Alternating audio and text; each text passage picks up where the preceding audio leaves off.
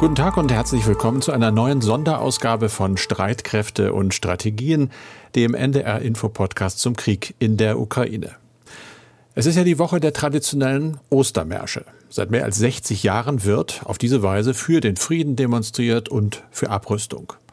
Hunderttausende waren zum Beispiel Ende der 1960er Jahre und nach einer ruhigeren Dekade dann wieder in einer weiteren hochgefährlichen Phase des Kalten Krieges Anfang der 80er Jahre auf den Straßen.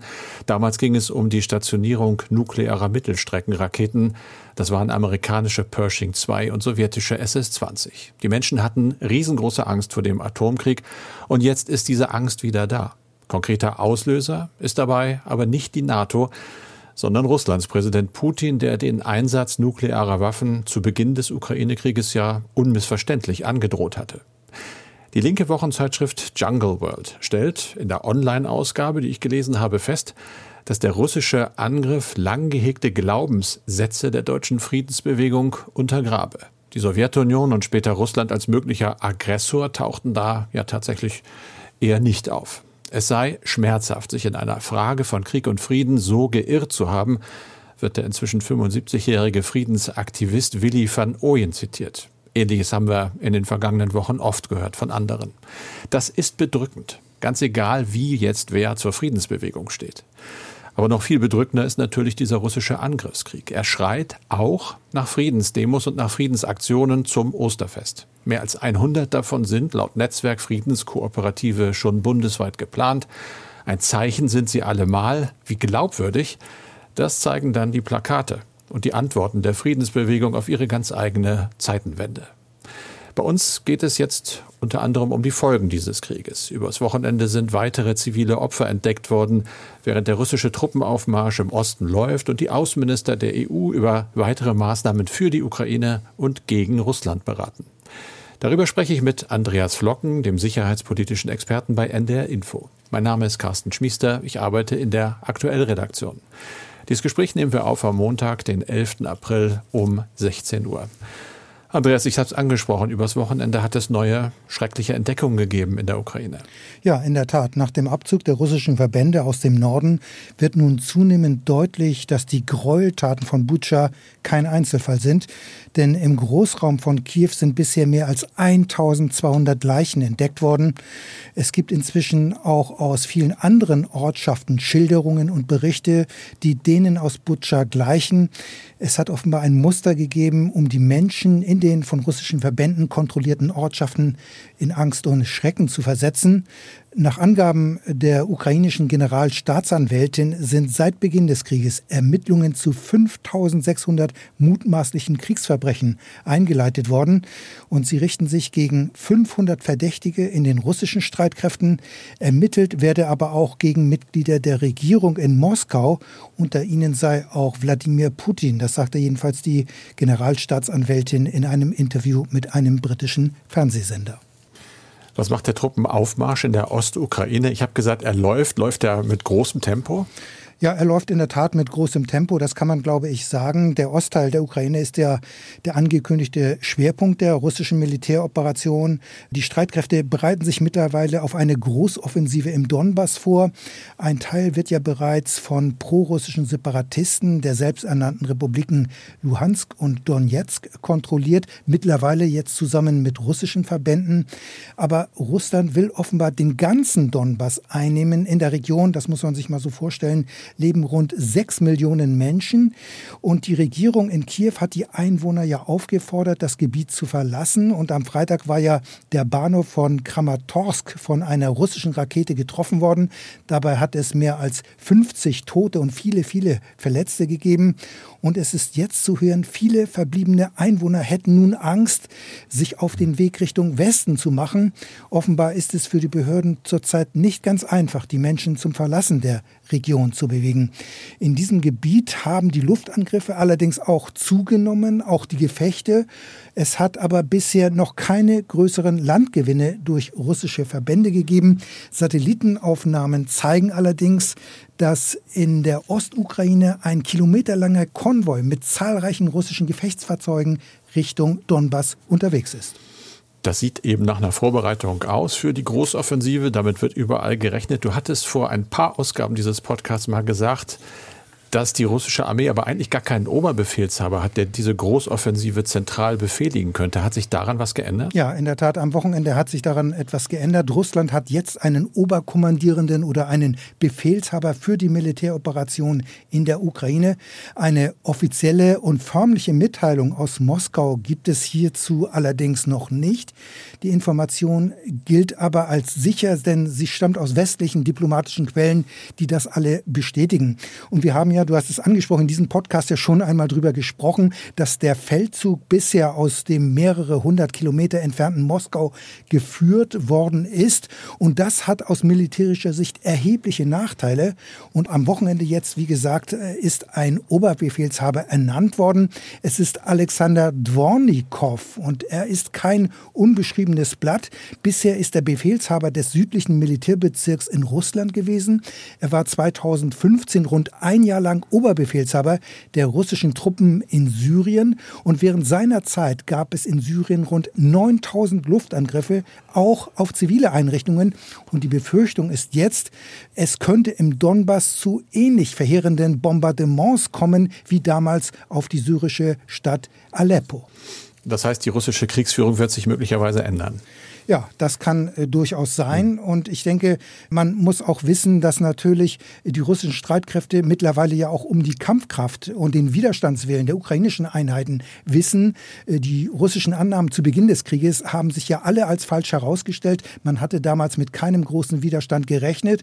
Und vor diesem Hintergrund waren die russischen Streitkräfte damals ja nicht auf einen längeren Kampf vorbereitet, schon allein bei Munition, Treibstoff und Verpflegung. Und daraus hat man mit Sicherheit jetzt gelernt und die Ernennung eines Oberbefehlshabers für die russischen Streitkräfte ist sicher einer der Lehren aus dem bisherigen Feldzug, denn dort hat ja, wie wir auch immer wieder hier in diesem Podcast auch berichtet haben, aus russischer Sicht vieles nicht geklappt. Die Einnahme der Hauptstadt Kiew ist gescheitert, es gab keine Luftunterstützung für Bodentruppen, also den sogenannten Close Air Support und die einzelnen Teilstreitkräfte agierten eher unabhängig und weitgehend isoliert voneinander. Es gab massive Probleme mit dem Nachschub und der Logistik. Und man kann davon ausgehen, dass durch die Ernennung eines Oberbefehlshabers die Koordination der russischen Truppen nun besser sein wird. Und auch die Luftstreitkräfte werden vermutlich eine vergleichsweise größere Rolle spielen als bisher.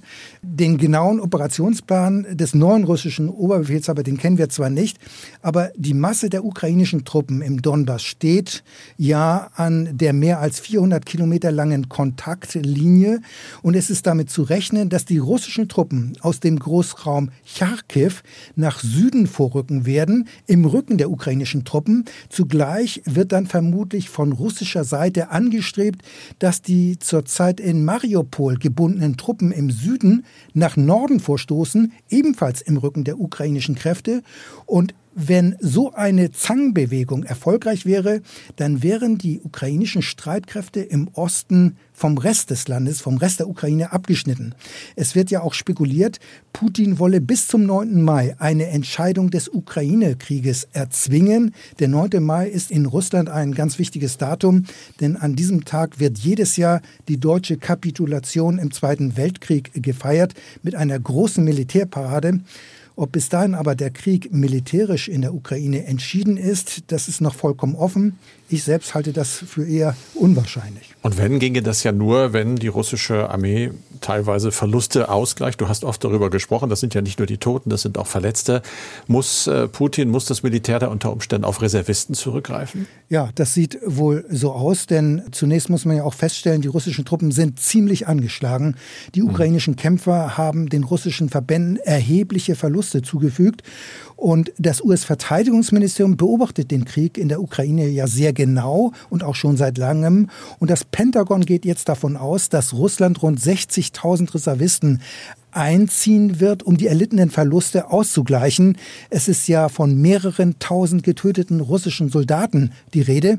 Und das US-Verteidigungsministerium geht davon aus, dass die russischen Verbände 15 bis 20 Prozent ihrer Kampfkraft verloren haben.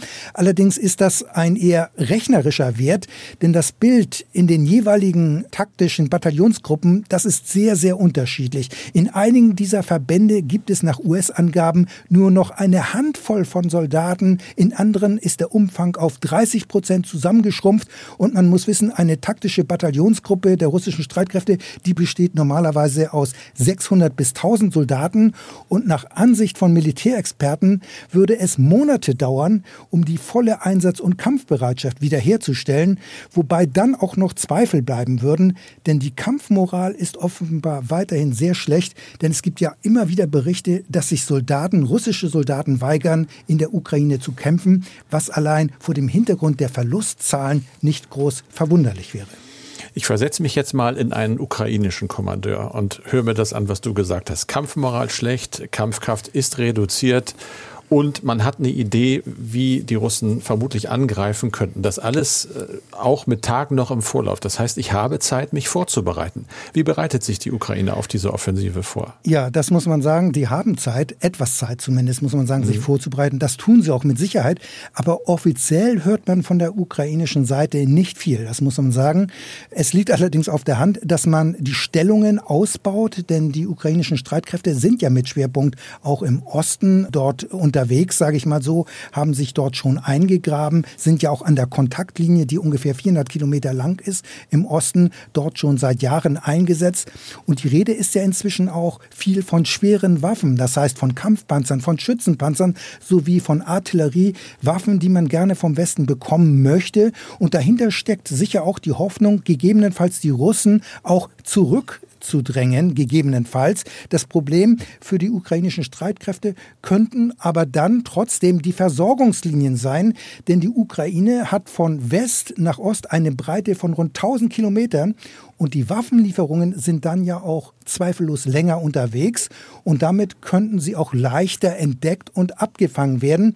Und in der vergangenen Woche ist ja das weitreichende und aus vielen Komponenten bestehende S-300 Flugabwehrsystem aus der Slowakei in die Ukraine übergeben worden. Wir hatten darüber ja auch berichtet und darauf hat auch die Ukraine sehr großen Wert gelegt. Und glaubt man jetzt dem russischen Verteidigungsministerium, ist das System jetzt angegriffen und zerstört worden. Es soll sich in einem Hangar in der Ukraine befunden haben, soll dort abgestellt gewesen sein. Diese Meldung, das muss man auch sagen, wird allerdings von der Ukraine und auch von der Slowakei, also dem Lieferland, dementiert. Also es kann durchaus sein, dass diese Meldung aus Moskau eine bewusste Falschmeldung ist. Carsten, lass uns aber mal noch zu den diplomatischen Bemühungen kommen. Zum ersten Mal seit Beginn des Ukraine-Krieges ist ja jetzt wieder ein europäischer Regierungschef nach Moskau gereist. Österreichs Bundeskanzler Karl Nehammer hat vor seinem Treffen mit Präsident Putin gesagt, er wolle alles dafür tun, damit Schritte Richtung Frieden unternommen werden, auch wenn die Chancen gering seien, wirklich etwas zu erreichen. Carsten, du beobachtest diesen Besuch, der ist ja nicht ganz unumstritten.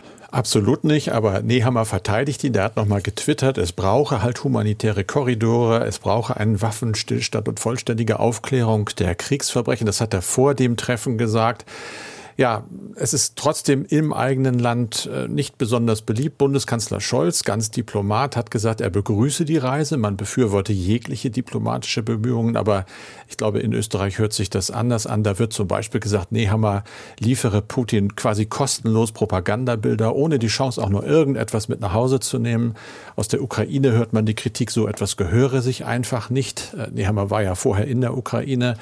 Es gibt äh, ja Russland-Experten in Österreich wie Gerhard Mangott, der hat sich da im ORF geäußert und gesagt, dass Moskau doch völlig klar sei, dass das kleine Österreich in der EU überhaupt kein Gewicht habe, um da an der Meinungsbildung entscheidend teilzunehmen. Also was soll das Ganze, ist die Frage. Auf der anderen Seite verteidigt Außenminister Schallenberg dieses Treffen, weil er eben sagte, es ist immer gut zu reden. Und wir werden das unter vier Augen machen. Das heißt, wir werden schon verhindern, dass Putin uns vorführt. Man muss einfach gucken, was dabei rauskommt bei dem Gespräch. Äh, was wir hören, ist, dass Putin selber sich am Dienstag auch bezüglich dieses Besuches den Fragen von Journalisten stellen möchte. Anders motivierte Reisen, nämlich Solidaritätsbesuche, hat es ja auch am Wochenende wieder in Kiew gegeben. Österreichs Kanzler war da, aber auch der britische Premierminister Johnson, während hier gefragt wird, wann fährt Olaf Scholz? Also zunächst einmal hat er gesagt, er habe keine Pläne nach Moskau zu reisen. Das wundert jetzt nicht, denn da ist er ja von Putin bei seinem letzten Besuch geradezu vorgeführt worden, öffentlich belogen worden.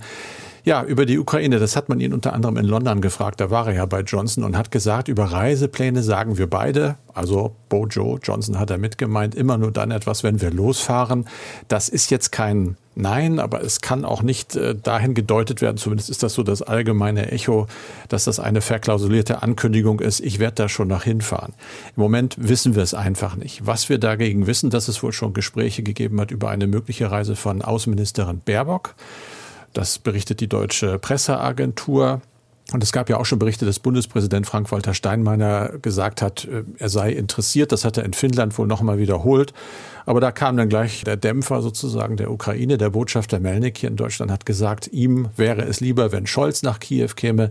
Bundespräsident, schön und gut, aber halt symbolischer Charakter. Ihm wäre ein Bundeskanzler lieber, der tatsächlich dann auch hinterher Entscheidungen treffen könne. Politisch geht es ja auch in der EU um den Krieg in der Ukraine. Die Außenminister der Union tagen in Luxemburg. Du hast das im Blick, Carsten. Was steht denn da diesmal auf der Tagesordnung?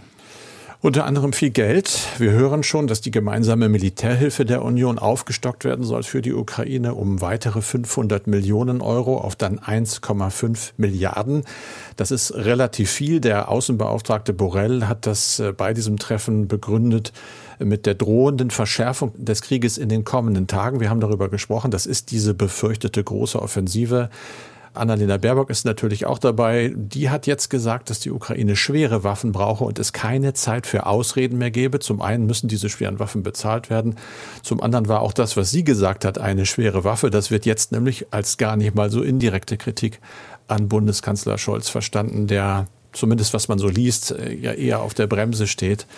Wir gucken einfach mal. Wir hören noch, äh, dass darüber diskutiert wird, dass es eben aus Berlin keine Zusage bislang gibt, zum Beispiel für die Lieferung von Schützenpanzern und anderer schwerer Waffen. Aber man ist der Meinung, du hast es angesprochen, dass die Zeit drängt. Der 9. Mai äh, steht kurz bevor. Man rechnet damit eben, dass Putin diesen Triumph unbedingt zelebrieren solle. Es gibt Weitere Themen höre ich noch, und zwar ein sechstes Embargo-Paket. Da wird dann schon sehr konkret auch über ein Ölembargo gesprochen. Das wäre ein harter Schlag auf jeden Fall für Russland. Die machen ja, oder Russland macht einfach mehr Geld mit Öl als mit Gas. Carsten, der russische Energiekonzern Gazprom hat erneut mitgeteilt, dass ganz normal und den Verträgen entsprechend Gas nach Europa, also auch nach Deutschland geliefert werde. Trotz des Krieges passiert das auch durch Pipelines in der Ukraine. Verschiedene Medien haben darüber berichtet. Dabei ging es auch um das sogenannte Durchleitungsgeld, das die Ukraine vor dem Krieg von Russland bekommen hat und das eine wichtige Einnahmequelle für das Land sei. Carsten, du hast die Berichte gelesen. Unsere Wirtschaftsredaktion hat zusätzlich recherchiert. Stimmt das? Bekommt die Ukraine weiterhin Geld fürs Durchleiten von Gas aus Moskau, also auch jetzt während des Krieges? Das ist eine Frage, die man eben nicht so eindeutig beantworten kann. Zitiert wird unter anderem in den Berichten die Schweizer Zeitschrift Weltwoche. Da ist dann tatsächlich und woanders auch von Zahlungen die Rede. Wie gesagt, wir wissen es nicht. Was wir wissen ist, dass es diese Verträge gibt. Und da ist festgelegt, dass die Ukraine 2,66 Dollar pro 1000 Kubikmeter durchgeleiteten Gases bezieht.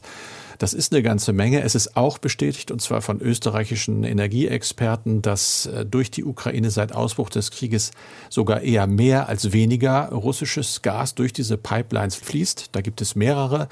Äh, es ist natürlich auch auffällig, dass trotz all dieser Kampfhandlungen keinerlei Schäden bislang an den Pipelines entstanden sind. Aber wir wissen eben nicht ganz genau, was passiert finanziell. Wir wissen in etwa den Umfang. 110 Millionen Kubikmeter Gas täglich fließen durch diese Leitungen. Da kommt man etwa über den Daumen gepeilt auf eine knappe Milliarde Dollar, die die Ukraine jährlich eigentlich an Durchleitungsgebühr von Russland erhält.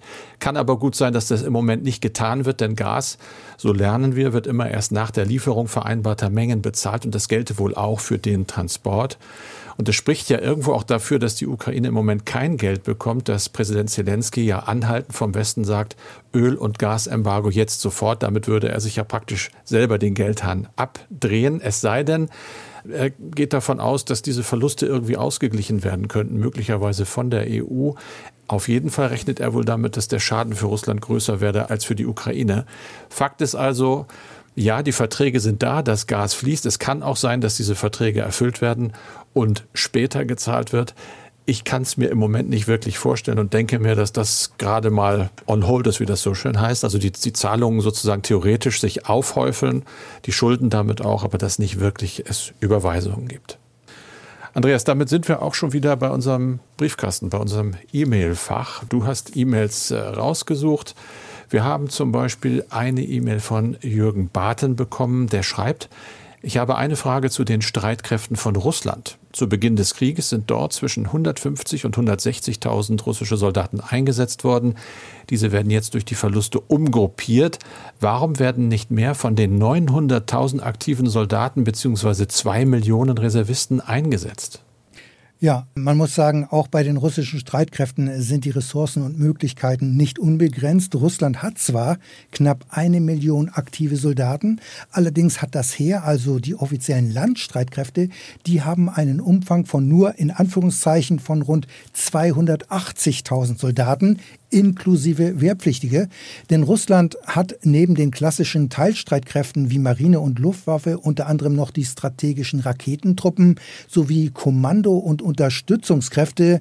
Deren Umfang ist jeweils sechsstellig. Und diese aktiven Soldaten kann man nicht mal kurz in die Ukraine bringen und dort einsetzen. Hinzu kommt, dass der Umfang der Wehrpflichtigen, der liegt bei ungefähr 130.000 Soldaten. Und Putin hat ja angekündigt, diese Wehrpflichtigen nicht in der Ukraine Ukraine einzusetzen. Und zu den Reservisten, ja, das stimmt, die Zahl der Reservisten, die beläuft sich auf rund zwei Millionen. Aber auch diese Zahl bezieht sich auf alle militärischen Organisationsbereiche. Also es sind nicht nur die Soldaten der Landstreitkräfte. Und wenn Reservisten mehrere Jahre nicht mehr beim Heer waren, beziehungsweise nicht zu Übungen eingezogen worden sind, dann sind sie nicht unbedingt eine große Verstärkung. Sie haben nur militärische Grundkenntnisse und durch die Technik und Waffensysteme haben sie eben nicht mehr die Voraussetzungen, diese auch zu bedienen, weil sich da viel verändert hat. Es heißt zwar jetzt, dass die russischen Streitkräfte jetzt wohl auch auf rund 60.000 Reservisten zurückgreifen würden. Aber die westlichen Experten gehen davon aus, die westlichen Militärexperten muss man sagen, gehen davon aus, dass bis zu 15.000 gefallene russische Soldaten es gegeben hat. Und die Zahl der Verwundeten dürfte dann vermutlich bei etwa 30.000 liegen. Also auch wenn jetzt Reservisten eingesetzt werden, angesichts der hohen Verluste bleibt offen, ob die angeschlagenen Truppenverbände auf diese Weise wieder den Kampfwert haben werden wie bei Beginn des Krieges. Außerdem muss man sagen, der Kreml hat kein Interesse an einer Generalmobilmachung, denn das passt ja auch nicht in die offizielle Erklärung, mhm. dass es sich hier in der Ukraine nicht um einen Krieg handelt, sondern lediglich um eine in Anführungszeichen militärische Spezialoperation. Steffen Kloge schreibt, es wird häufig von Angriffen auf zum Beispiel Schulen, Krankenhäuser oder Wohnblocks geredet. Gleichzeitig wird aber auch gemeldet, dass der russischen Armee die Präzisionswaffen ausgehen. Frage, sind die Treffer zum Beispiel in Schulen, Krankenhäusern oder in Wohnblocks gezielte Angriffe auf genau diese Gebäude oder wurden sie sozusagen als Kollateralschaden nebenbei getroffen, weil die Waffen nicht präziser sind? Ist hier die Sprache in den Bereichen korrekt? Also man muss sagen, der Krieg in der Ukraine dauert ja nun schon rund sechs Wochen und es ist eine beispiellose Brutalisierung zu beobachten. Und es ist offenbar so, dass die Gräueltaten von Butscha nur die Spitze eines Eisberges sind. Von den russischen Streitkräften werden nicht nur rein militärische Ziele ins Visier genommen, sondern auch zivile, die zivile Infrastruktur. Und wenn man die Bilder der seit Wochen belagerten Hafenstadt Mariupol sieht, dann ist die Stadt fast komplett zerstört. Durch Artillerie und Luftangriffe. Und dann kann man in meinen Augen nur schwer von Kollateralschäden sprechen, zumal sich in der Stadt ja weiterhin Tausende von Zivilisten aufhalten. Außerdem ähm, wurden ja regelmäßig vereinbarte Fluchtkorridore desavouiert, indem die Feuerpausen nicht eingehalten wurden. Erinnert sei auch an den Angriff auf das Kinderhospital in Mariupol. Und Russland bestreitet ja zwar regelmäßig Angriffe auf zivile Einrichtungen. Es wird also behauptet, dass beispielsweise in dem Hospital sich ukrainische Kämpfer verschanzt hätten. Und wir haben ja den Angriff auf den Bahnhof von Kramatorsk gehabt, bei dem viele Zivilisten getötet worden sind. Also insofern kann man in meinen Augen nicht von Kollateralschäden sprechen, denn das setzt ja einfach voraus, dass die Streitkräfte ein militärisches Ziel im Visier haben. Und das ist bei den vielen Angriffen nicht erkennbar. Aber es ist wohl auch richtig, die russischen Streitkräfte haben nicht unbegrenzt Präzisionswaffen, aber auch mit in Anführungszeichen normalen Bomben und Raketen dürfen nur militärische Ziele attackiert werden. Alles andere ist dann eine Verletzung des humanitären Völkerrechts. Wir freuen uns auch auf Ihre Mail an die Adresse Streitkräfte mit AE, streitkräfte.ndr.de. Und das war diese neue Sonderausgabe von Streitkräfte und Strategien, wie immer mit Andreas Flocken und mit Carsten Schmiester. Wenn euch, wenn Ihnen dieser Podcast gefällt, dann können Sie uns natürlich gern weiterempfehlen oder auch auf Ihrer Podcast-Plattform bewerten. Freuen wir uns drüber. Morgen sind wir dann mit einer neuen Ausgabe zurück und damit Sie uns nicht verpassen, abonnieren Sie doch gleich den Podcast, zum Beispiel in der ARD Audiothek. NDR Info Streitkräfte und Strategien. Der NDR Info Podcast zur Sicherheitspolitik.